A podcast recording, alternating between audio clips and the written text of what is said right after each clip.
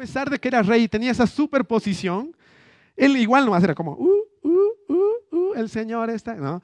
Como, oh, Dios está aquí y por eso estoy tan feliz, estoy tan alegre de que Dios está acá y por eso yo voy a estar agradecido y feliz y, y voy a expresarlo con todo. Porque lo que realmente importa es que debo adorar a Dios, ¿sí? Y lo hago con todo mi corazón, con toda mi alma, con toda mi mente, con todas mis fuerzas. Y a pesar de que digas lo contrario, yo voy a seguir haciendo. Hashtag, ¿qué me importa? Juan capítulo 4, versículos 23 y 24, está hablando eh, Jesús con, esta mujer, ¿no? que se había encontrado, le había dicho un montón de cosas, entre ellas de que eh, había revelado ¿no? un secreto que ella tenía, de que había tenido un montón de, maridos y el que con el que estaba no era su marido y toda la cosa. Pero Dios va revelándose, Jesús va revelándose a esta mujer y le da un secreto que a casi nadie le había dicho. Y acá le menciona algo sobre la adoración y le dice, mas la hora viene y ahora es. ¿Cuándo? Ahora. Cuando los verdaderos adoradores adorarán al Padre en espíritu y en verdad. Porque también el Padre tales adoradores busca que le adoren. Dios es espíritu y los que le adoran en espíritu y en verdad es necesario que le adoren. Estamos hablando un poquito y meditando sobre la adoración. Volvemos a leer este versículo, Juan capítulo 24, versículos 23 al 24 le estaba diciendo, más la hora viene. ¿Y qué más? Ahora es. Cuando los verdaderos adoradores adorarán al Padre, ¿en qué cosa? En, en espíritu y en verdad. Porque también el Padre, tales a los adoradores, busca que le adoren. Dios es espíritu. ¿Qué cosa es Dios? Y los que le adoran en espíritu y en verdad es necesario que le adoren. Vamos a leer estos mismos pasajes, pero en la, nueva traducción viviente, en la NTV, que va a estar en las pantallas. Y dice de esta manera, pero se acerca el tiempo. De hecho, ya ha llegado. Cuando los verdaderos adoradores adorarán al Padre en espíritu y en verdad. El Padre busca personas que lo adoren de esa manera, pues Dios es espíritu.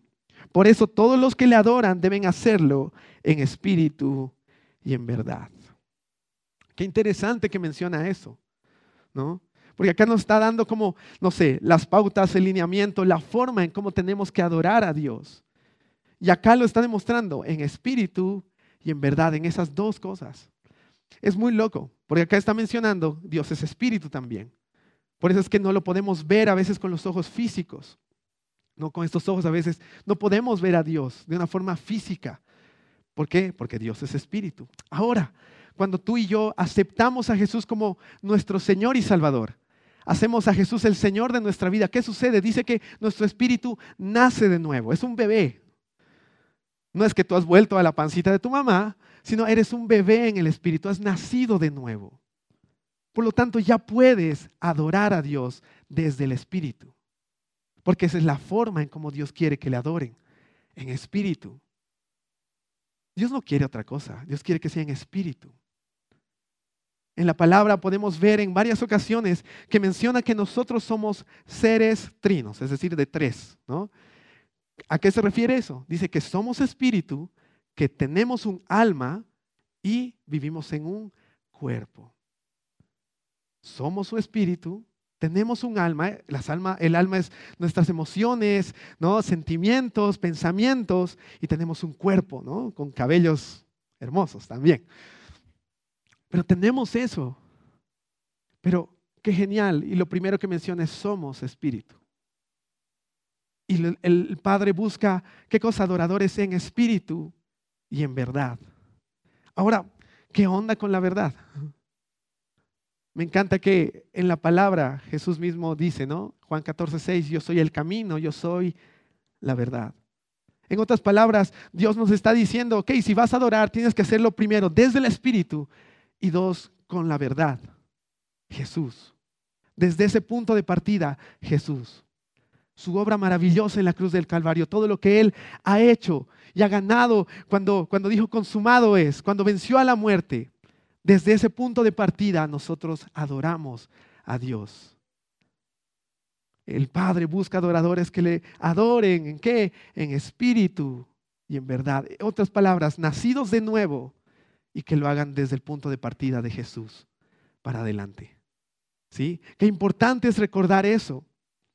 Ahora, aquí Jesús estaba hablando en futuro, ¿cierto? Le estaba diciendo, más la hora viene y ya ha llegado.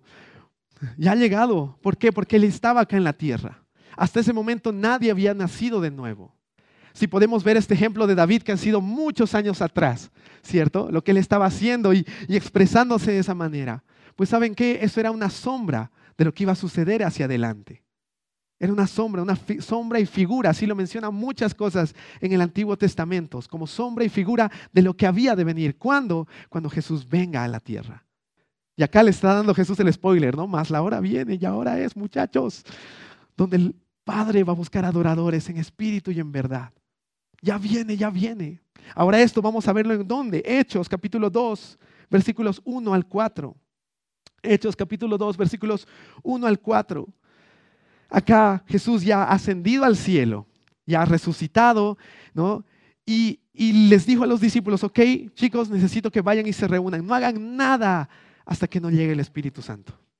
Nada, nada. Y aquí vamos a ver qué es lo que sucedía. Hechos capítulo 2, versículos 1 al 4. Dice, cuando llegó el día de Pentecostés, una fiesta que había allá, estaban todos unánimes juntos, así como nosotros, unánimes juntos. Y de repente vino del cielo un estruendo, como de un viento recio que soplaba, el cual llenó toda la casa donde estaban sentados. Y se les aparecieron lenguas repartidas como de fuego, wow, asentándose sobre cada uno de ellos. Y fueron todos llenos del Espíritu Santo y comenzaron a hablar en otras lenguas, según el Espíritu Santo les daba que hablasen. Una locura lo que sucedió en ese tiempo. Y fue muy evidente, incluso un dato bien curioso, tú puedes leerlo después en este mismo capítulo 2 de Hechos. Dice que cuando empezaron a hablar así en otras lenguas, muchas otras personas escucharon el Evangelio por primera vez en su idioma. Y fue muy loco porque empezaron a hablar así y soltaban todo, ¿no? Incluso la gente decía, wow, oye, estos cristianos borrachos, ¿no? Y Pedro les dice, oye, no, no, es muy temprano para estar así, no, no estamos borrachos. Es algo que no podemos controlar, sino que es el Espíritu que nos impulsa a hacer todo esto. Ahora, en muchas versiones eh, vemos esto, ¿no? Que vino desde el cielo un estruendo, un ruido, algo, algo de esto menciona. Pero en la versión en inglés, en la King James, esto, esto de estruendo o ruido no lo menciona de esa manera, sino lo menciona como sound of heaven, como un sonido del cielo que descendió. ¿No?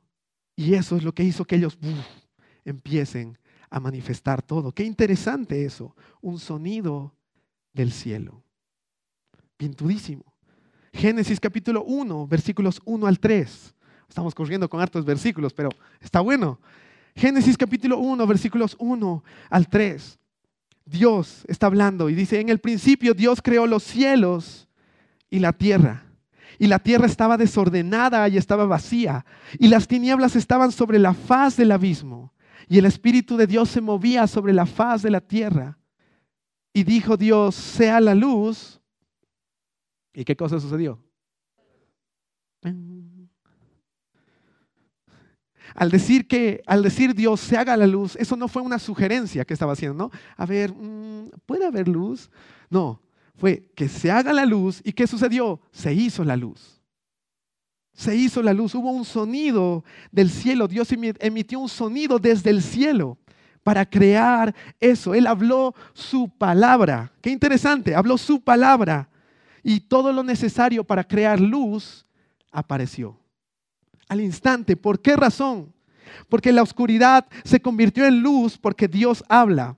Y cuando Dios habla, algo está escuchando. Vuelvo, vuelvo a, mencionar eso. La oscuridad se convirtió en luz porque cuando Dios habla, algo está escuchando. En la palabra dice que eh, cuando hemos nacido de nuevo, dice, somos espíritu, nuestro, nuestro espíritu ha nacido. Dice que ahí soy uno con Dios. Uno, así como la carta, uno. Con Dios. Y es ahí donde yo puedo emitir un sonido proveniente desde el cielo porque Dios es espíritu y se comunica a mi espíritu para que yo produzca un sonido mismo del cielo. Porque lo que yo soy aquí en la tierra, soy una expresión de lo que sucede en el cielo. Por eso es que Dios nos llama a ser luz. Porque lo que puedo ver y experimentar de, de Dios, de Cristo y del Espíritu Santo es revelado a mi espíritu y eso puedo manifestarlo aquí en la tierra. En este caso me encanta esto, porque si bien soy en un espíritu, soy uno con Dios, en el espíritu soy uno con, uno, con Dios, yo puedo producir un sonido del cielo. Es decir, que cuando yo hablo su palabra, su palabra, canto su palabra, algo está escuchando. Y es por eso que cuando cantábamos hace rato, ¿no ves? De las ruinas y tumbas, nacen, ¿qué cosa? Nuevos jardines y otras cosas más y otras cosas más. Dios tiene el poder para cambiar circunstancias. Cuando yo puedo animarme a hablar su palabra, soltando un sonido proveniente del cielo, hablando su palabra, cantando su palabra. Qué importante es para nosotros aprender su palabra, porque es la forma en cómo las cosas van a cambiar. En el Pentecostés, ¿no? en esta escena que veíamos hace un ratito atrás, hubo un sonido del cielo que hizo aparecer lenguas como de fuego. Imagínense, cada vez me, trato de imaginarme y es como, wow, Señor, wow, qué genial. Lenguas como de fuego. ¿no? Aparecieron estas lenguas para que la iglesia sea sin vergüenza. sí, para que la iglesia no tenga vergüenza de hacer esto, sin miedo a poder alzar su voz sin miedo a poder alzar su voz. Y con eso no estamos hablando de, quejas, de opiniones, estamos hablando de su palabra. Una iglesia que no tenga miedo a hablar de Dios, hablar lo que es Dios, lo que Él dice acerca de cosas y demás. Por eso es que yo tengo ahora, o, ahora yo puedo hablar a las circunstancias y puedo, puedo, puedo mencionar estas cosas desde donde, desde mi espíritu, emitiendo un sonido del cielo para poder, wow, ahí hacer pues cosas maravillosas para Dios. Amén. Qué importante es recordar esto. Ahora, Ezequiel, vamos a ir a otro pasaje, Ezequiel capítulo 28, versículos 13 al 16. Ezequiel capítulo 28, versículos 13 al 16. Yo voy a leer en una versión llamada Nueva Biblia Viva, NBB. ¿no? Y aquí está hablando sobre Lucifer. ¿Quién era Lucifer? Bueno, lo conocemos también como Satanás, diablo, etc. Entonces aquí está mencionando un poquito de lo que hacía antes, ¿ya? Y vamos a, a notar algunas cosas interesantes. Ezequiel capítulo 28, versículos 13 al 16. Estabas en el Edén, el jardín de Dios. Tu vestidura estaba adornada con toda piedra preciosa, rubí, topacio, diamante, crisólito, ónice, jaspe, zafiro, carbunclo y esmeralda. Todas engastadas en el oro más fino. ¡Wow! Ello te fue dado en el día que fuiste creado. Versículo 14. Te designé como el querubín, un ser celestial de gran dignidad, protector, personaje de gran alcurnia. Tenías acceso al santo monte de Dios. Caminabas en medio de las piedras de fuego Ningún lugar estaba restringido para ti. Eras perfecto en todo lo que hacías desde el día en que fuiste creado, hasta el momento que se halló maldad en ti. Tu riqueza te llenó de inquietud interior y empezaste a cometer falta tras falta. Por lo tanto, yo te eché del monte de Dios como un infractor cualquiera. Yo te desalojé, oh querubín protector, de ese lugar privilegiado donde habitabas. Interesante, ¿no? Interesante. Sabes, Lucifer era el, encargado de dar adoración a Dios. Él tenía esa responsabilidad, incluso podríamos decir ese propósito. Él creaba sonidos y música para eso. Bien interesante, ¿no? Todo tenía que pasar, dice, aquí hemos leído, a través de él. O sea, realmente tenía mucho cargo el cuate, ¿no? Mucho, mucho cargo. Pero, ¿qué sucedió? Él se corrompió.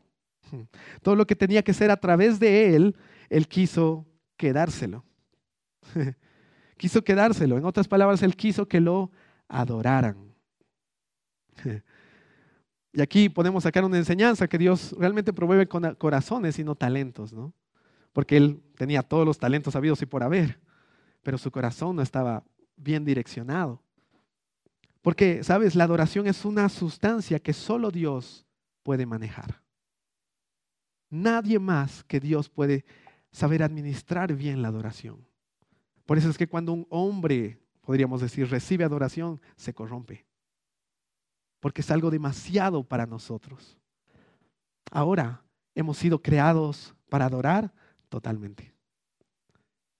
Ahora, esto no lo hacemos porque Dios necesite adoración. Porque Dios no necesita adoración. Él, es completo. Los que necesitamos adorar somos nosotros. Porque cuando yo adoro me siento completo, me siento pleno. ¿Te ha pasado alguna vez? Sí. Es por eso, porque hemos sido creados para eso. Entonces cuando adoramos, estamos como cumpliendo el propósito, uno de los propósitos por el cual Dios nos ha puesto acá. Porque eso me ayuda, me, ayuda a redireccionar. A veces cuando las cosas están mal, el levantar mi voz y adorar a Dios ¿Qué, sucede? Me, me, vuelve a dar la dirección correcta para hacer las cosas. Puede traer paz a mi corazón, puede traer respuesta a, algunas circunstancias que estoy buscando o algunas preguntas que tengo. Incluso Dios puede hacer milagros en pleno, eh, en medio de la alabanza y la adoración. ¿Sí? Qué importante es eso.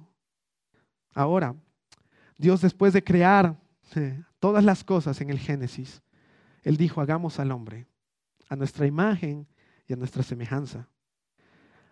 Si bien Lucifer estaba a cargo de la adoración, ¿no ve? Pero él dice que se corrompió. Entonces, eso que se le había entregado a Lucifer, Dios dijo, ok, creo que esta creación, esto nuevo que estoy formando o que estamos formando, puede hacerlo. Y es ahí donde Dios sopla aliento de vida en nosotros. Y a partir de ese momento la, humanidad puede alzar su voz. Algo que solo era exclusivo para ángeles, ya también fue exclusivo para, para, para la humanidad, para poder alzar la voz. Ahora, es muy loco esto, porque realmente cada vez que yo levanto mi voz en adoración, le estoy recordando al diablo lo que él hacía antes. Y creo que esa es una de las cosas por la cual odia cuando el pueblo de Dios alza su voz. Porque le hace recuerda lo que él antes hacía, a lo que solo era exclusivo para él, que él lo lideraba, que hoy ya no tiene nada de eso, porque no puede hacer eso, él fue expulsado. Pero hoy tú y yo tenemos el acceso libre para poder adorar a Dios. ¿Y por qué es tan importante alzar nuestra voz? No sé si te ha pasado de que alguna vez vas a alguna iglesia y dicen, vamos a cantar hermanitos. Todos como que, ay, no, vamos a cantar. ¿Te ha pasado? Me ha pasado algunas veces. ¿No ve? Pero ¿por qué vamos a cantar? ¿no? Alguna vez incluso bromean con esto, ¿no? De que, uh, hermanos, vamos a pasar toda nuestra vida en el cielo cantando. Uy, no pues.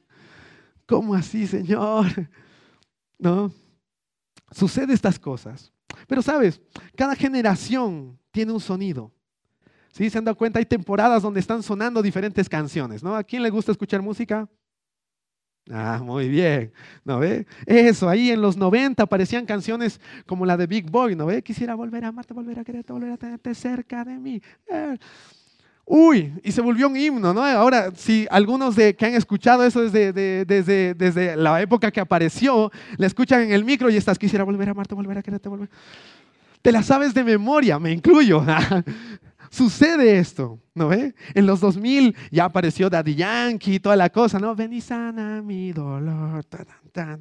Aunque a veces queremos redireccionar, ¿no? Ven y sana mi... Pero es algo que apareció en esos ratos.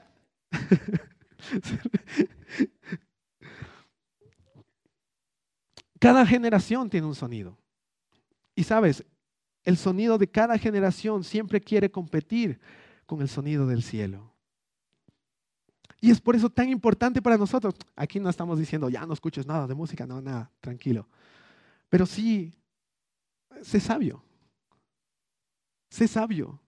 Porque siempre el sonido de la generación en la que estamos va a competir con el sonido del cielo. Y por eso es tan importante para nosotros aprender a alzar nuestra voz. ¿Cómo? En espíritu y en verdad. ¿Sí? Por eso es que Dios quiere una iglesia sin vergüenza, sin miedo, que se anime a alzar su voz y no de protesta, no, no, no, el pueblo unido, no, no, no de eso, no de quejas, no de opiniones, sino una, una voz de adoración. ¿Sí?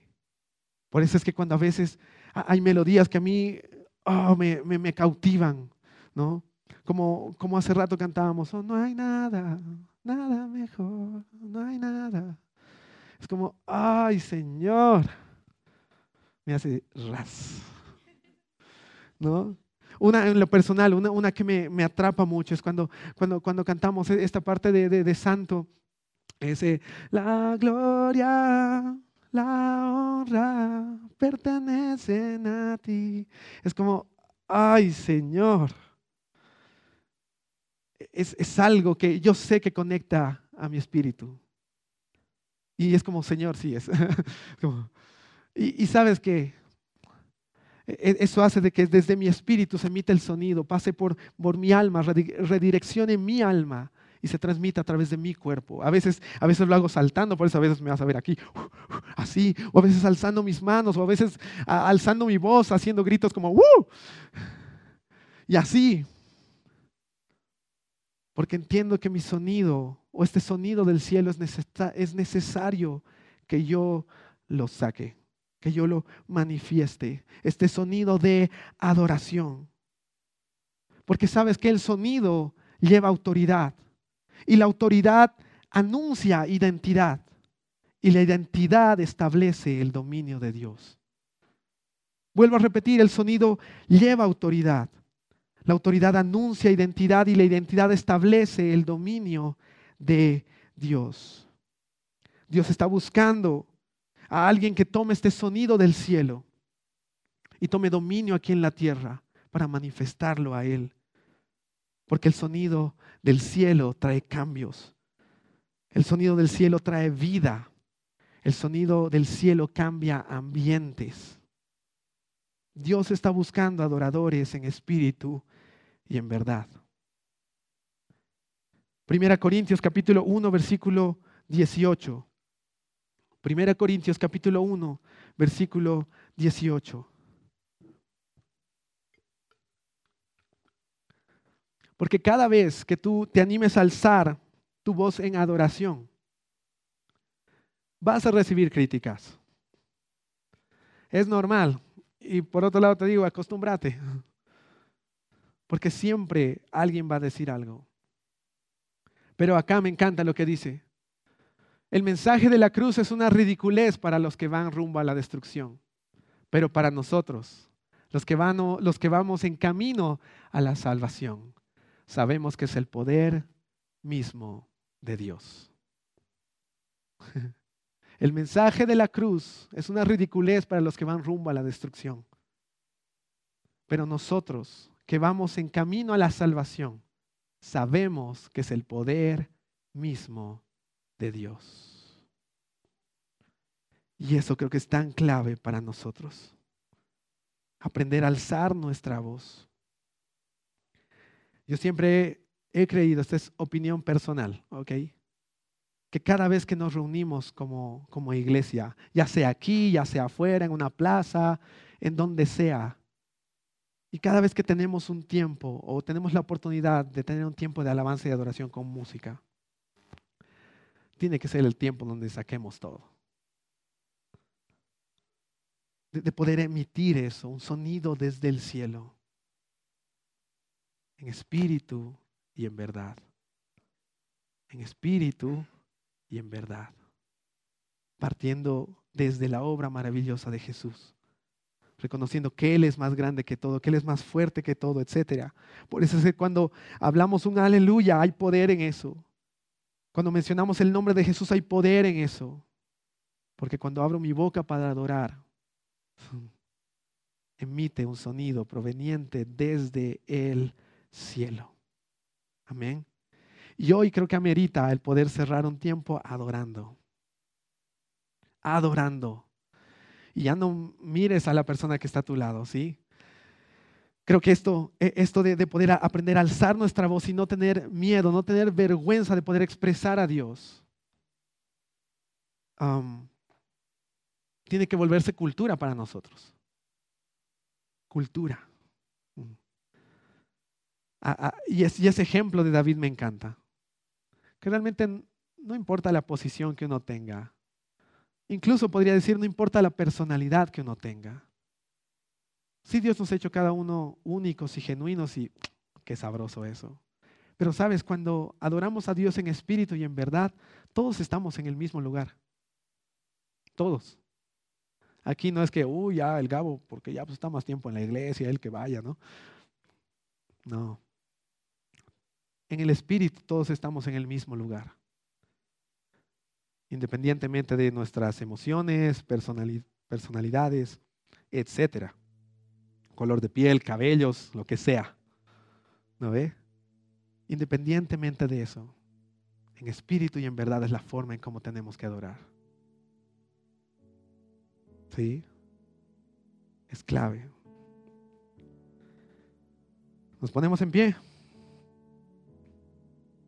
Quiero volver a recordar esto. El sonido lleva autoridad, el sonido anuncia identidad y la identidad establece el dominio de Dios.